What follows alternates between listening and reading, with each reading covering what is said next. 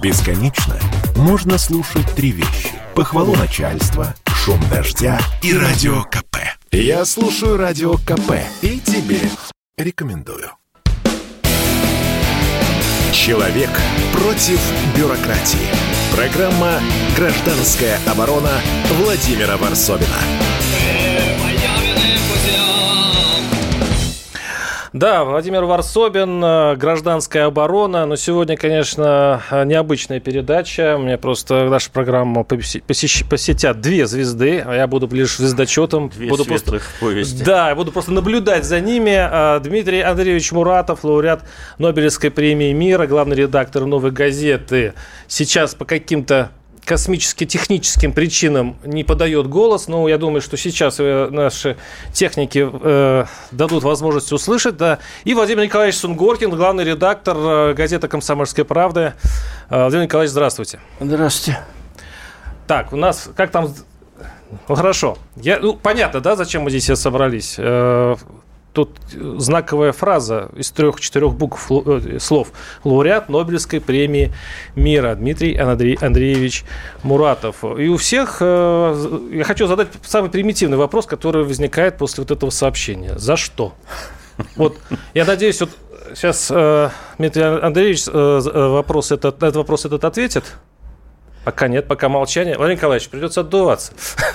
Ну, давай попробуем. Давайте, давайте попробуем представить себе за что. Потому что есть много разных мнений. Ну, есть мнение, естественно, конспирологическое, что таким образом э, мировая закулиса оценила э, значит, э, работу Муратова и новые газеты в направлении Дальше тоже разветвление, да, можно сказать, демократизации российского общества, можно сказать, разрушение, скрепи и так далее.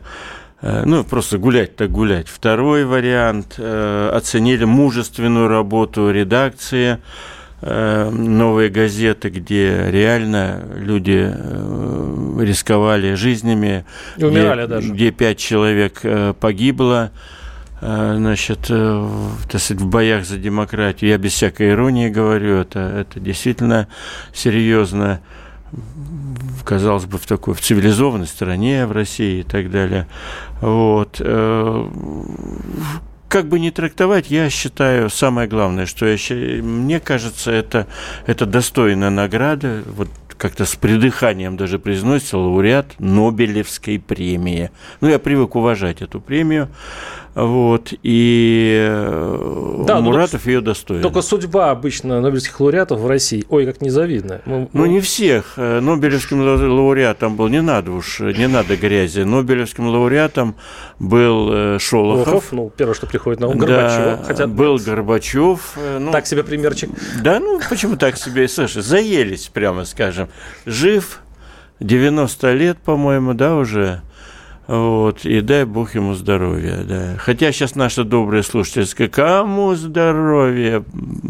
Вот у нас такая аудитория, что страшно, честно Она еще подаст голос, говорить. я думаю. И... Да, страшно да. что-то сказать, тут же накинуться. А, и, кстати говоря, вот когда Нобелевский mm-hmm. лауреат, э, было объявлено о том, кто будет Нобелевский лауреат, их же там э, мы же так породнились немножко с, с Филиппинами.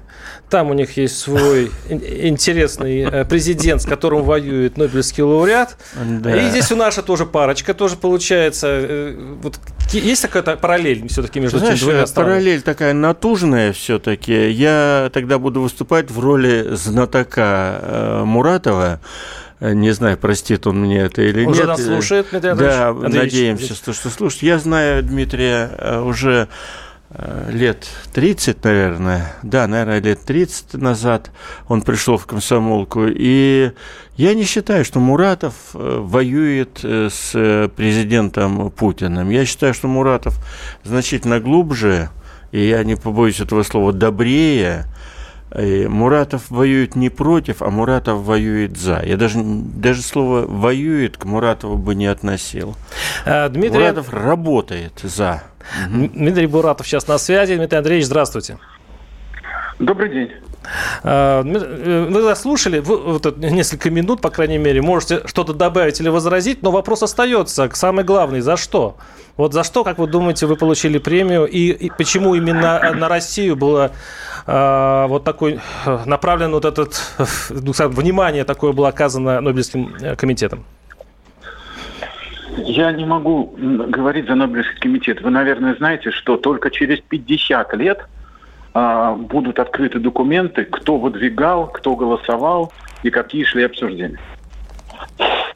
Поэтому у меня я ничего предполагать не могу. Вот букмекеры совсем другое предполагали. Ну, как лауреат, можете примерно представить, за что вам вручили премию? Ну, я э, буду повторяться, ну, неукоснительно буду повторяться. А, понимаете, Владимир Николаевич это хорошо знает. У нас погибли несколько наших сотрудников, Игорь Домников, Юра Щекочихин, с которым Володя был хорошо знаком. Аня Политковская, Настя Бар... Бабурова, Стас Маркелов, Наташа Истемирова.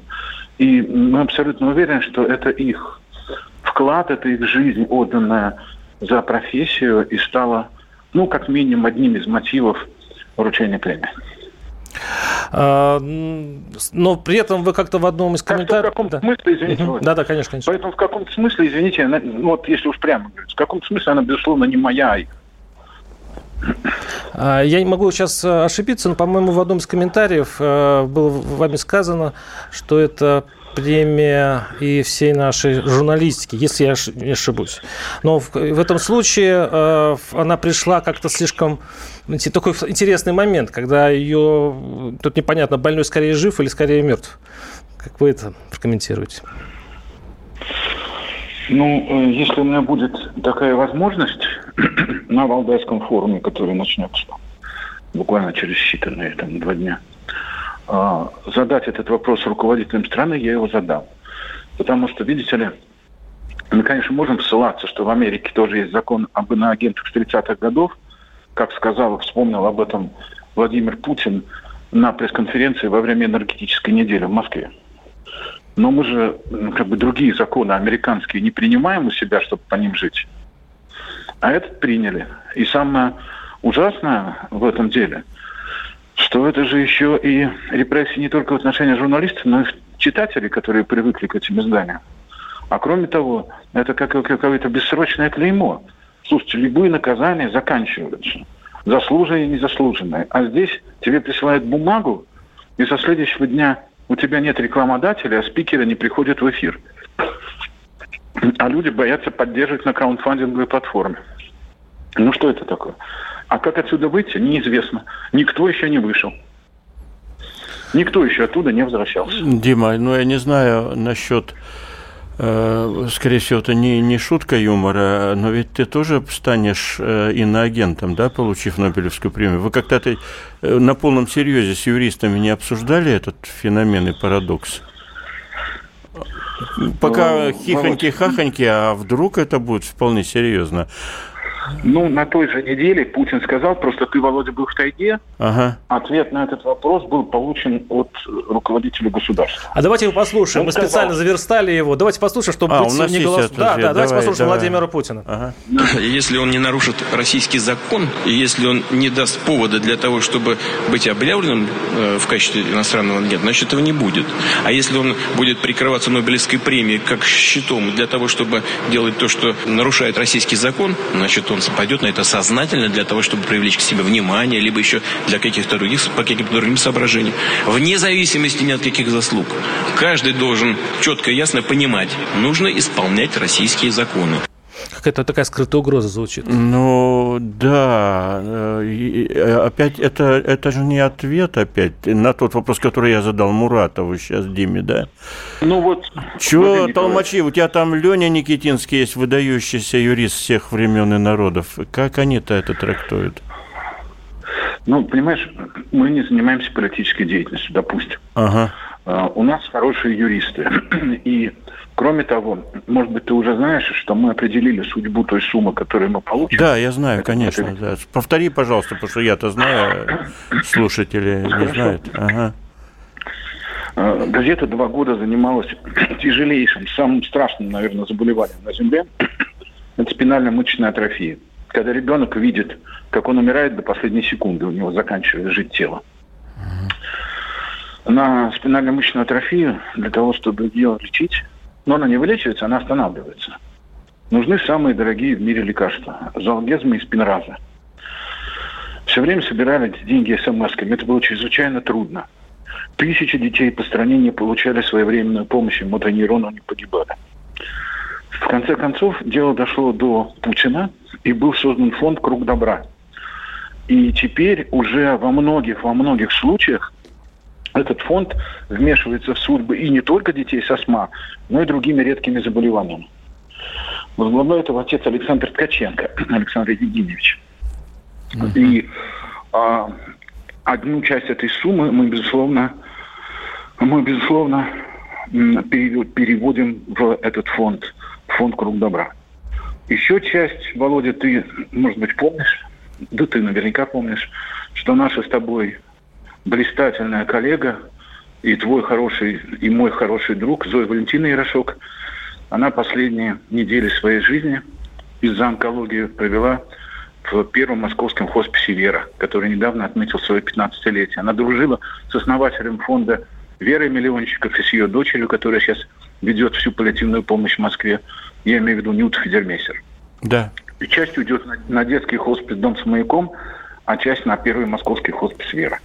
Э, ну, кстати, некоторые тут комментаторы говорят, а ну это фонд «Круг добра», он путинский фонд, тогда почему такое отношение? Ну, в общем, здесь такая запутанная для многих история. Значит, мне сказали, чтобы я никого не посылал нахрен, потому что типа теперь придется пойти.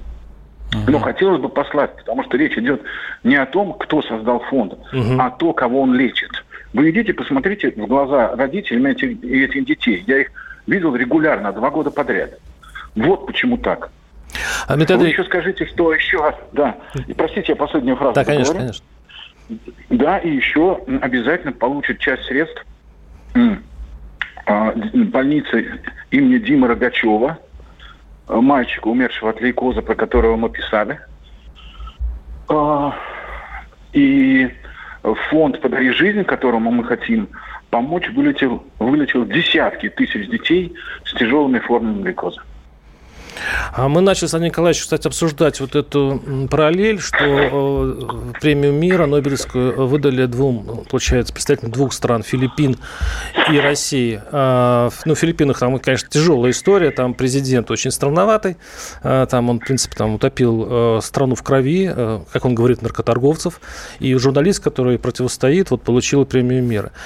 Понятно, что это разные да. совсем страны. Есть какие-то параллели между нашими странами и в решении, опять-таки, я понимаю, что мы не можем знать точно, что там решил в итоге, какие тараканы бегают в голове у а, Нобелевского комитета, но есть какие-то вот схожие черты наших стран? Ну, видите, схожие черты есть, наверное, не у наших стран, а у самой сути профессии.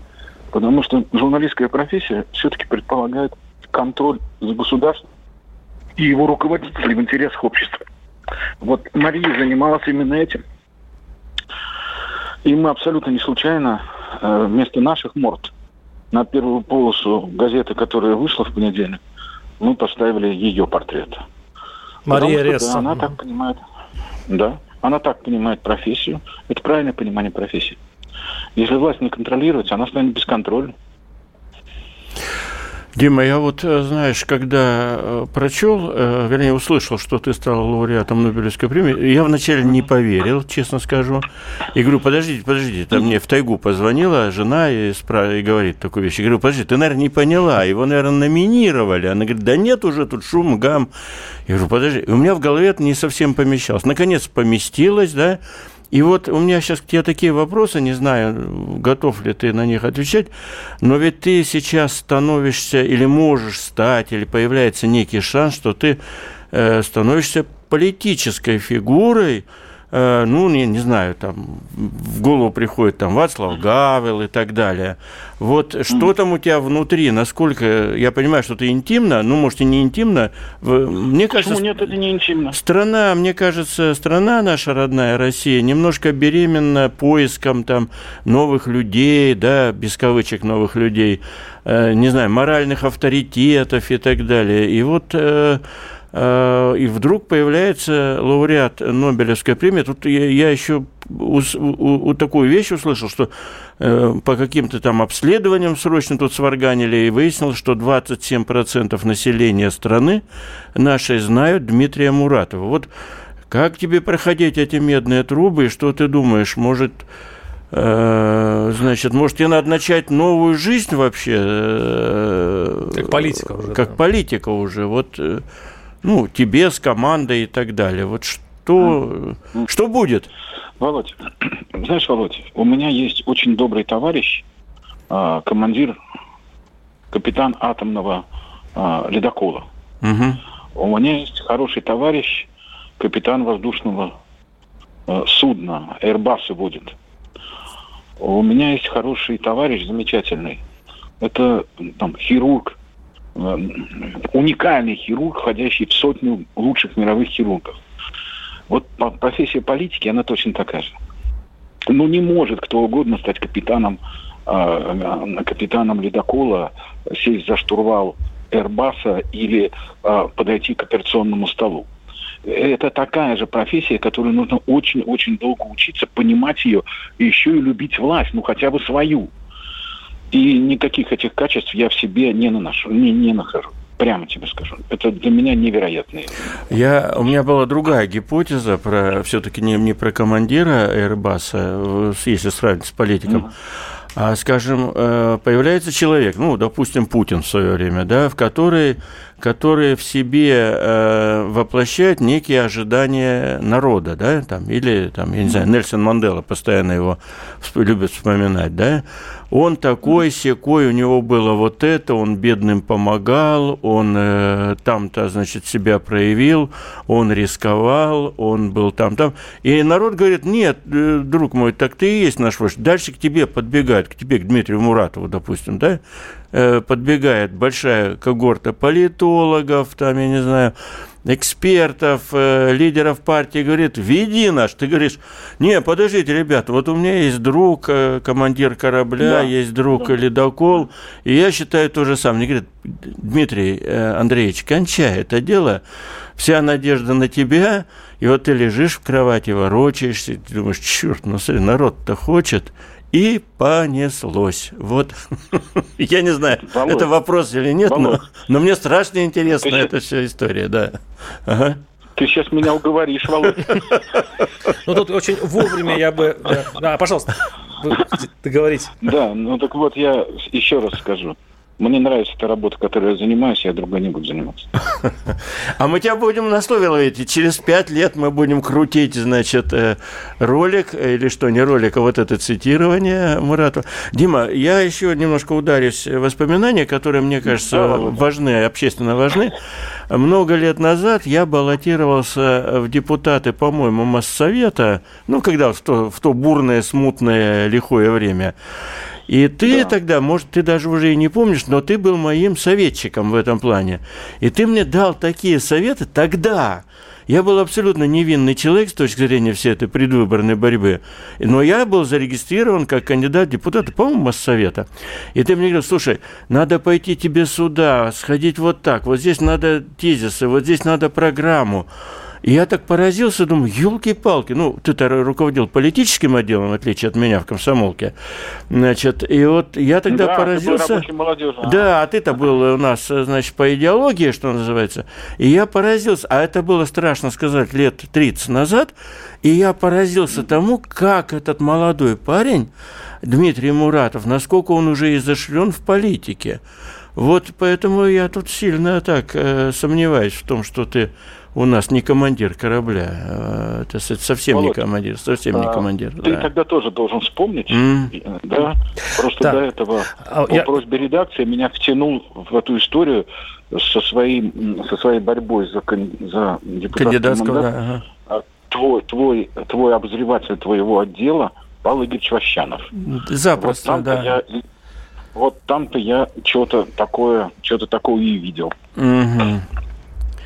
Так. Да, мне тут э, как раз на ухо шепнули, чтобы я обязательно сказал, что у нас спецпроект был опубликован на радийной по, по, Анне Политковской. Ага, Высоцкий, да. подготовила, его можно сейчас посмотреть на сайтах и так далее. То есть мы вообще-то отме- это дело не, заме- не то, что заметили, мы помним. Мы помним. И, и коль я здесь буду отвечать за э, голос народа, я буду задавать такие прямолинейные, простые вопросы. Я слушаю вас, я не знаю, как я войду в это, э, в, в это русло. Но вопрос такой. э, Почему не Навальный, пишет наш слушатель? Вот такой простой вопрос. Как вы его прокомментируете, Дмитрий Андреевич? Вот я с этого начинал. Я не знаю логику, которой руководствуется Нобелевский комитет. Я знаю, что к нам в газету лет пять подряд в день вручения Нобелевской премии мира приезжали э, телевизионщики со всего мира, поскольку у них были вот точные сведения, что новой газете дадут Нобелевскую премию мира. Потом мы стали их просто гонять уже, Угу. чтобы работать не мешало. А сейчас приезжали? А сейчас приезжали? Нет, никто ничего не знал. Елки-палки. То есть ездили, ездили, потом плюнули. И... А я не знал этой Да. истории. Интересно, интересно. Да, это номинировали и говорили, и букмекеры ставили, и уже прям точно фактически там предрекали. Мы, конечно, ржали, Мгм. но м, ну, ржали, но все равно было интересно, да? Было очень интересно, даже захватывающе интересно. Ты смотри, я думал, Ну, это все внезапно и новенькое что-то, а? Нет, нет, нет, нет. М. Мы были номинированы официально, там несколько раз, это вот это известно, да? То кем мы не знаем. И Ну, кем? Даже я знаю. ваша- Я думаю, Горбачев Нет, вас номинировал. Горбачев не имел к этому никакого отношения. Опаньки. Вот это да. А, Дмитрий Андреевич, я, Официально я пытался собрать э, неделю назад э, такую программу, ну, такую поздравлялку, до вас мы не смогли дозвониться. Вы знаете, такой странный эффект. Я, мы обзвонили очень многих э, главных редакторов СМИ, и только Павел Гусев согласился что-то прокомментировать. То есть был такой вот, э, я бы не сказал игнор, но вот этот холодок, который прошелся по СМИ вот после объявления вас, э, я, я вот заметил сам а просто по своей профессии. передать? Что?